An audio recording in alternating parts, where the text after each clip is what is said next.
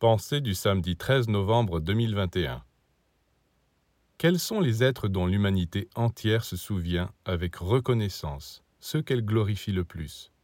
Ceux qui sont arrivés à se surpasser ou bien ceux qui se laissent aller à satisfaire leurs besoins de plaisir et de jouissance?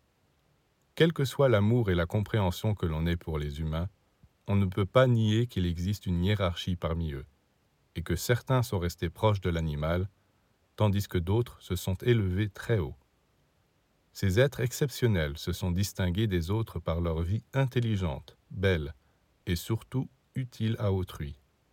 Personne ne leur aurait donné cette place d'honneur s'ils n'avaient rien fait de bon pour la collectivité.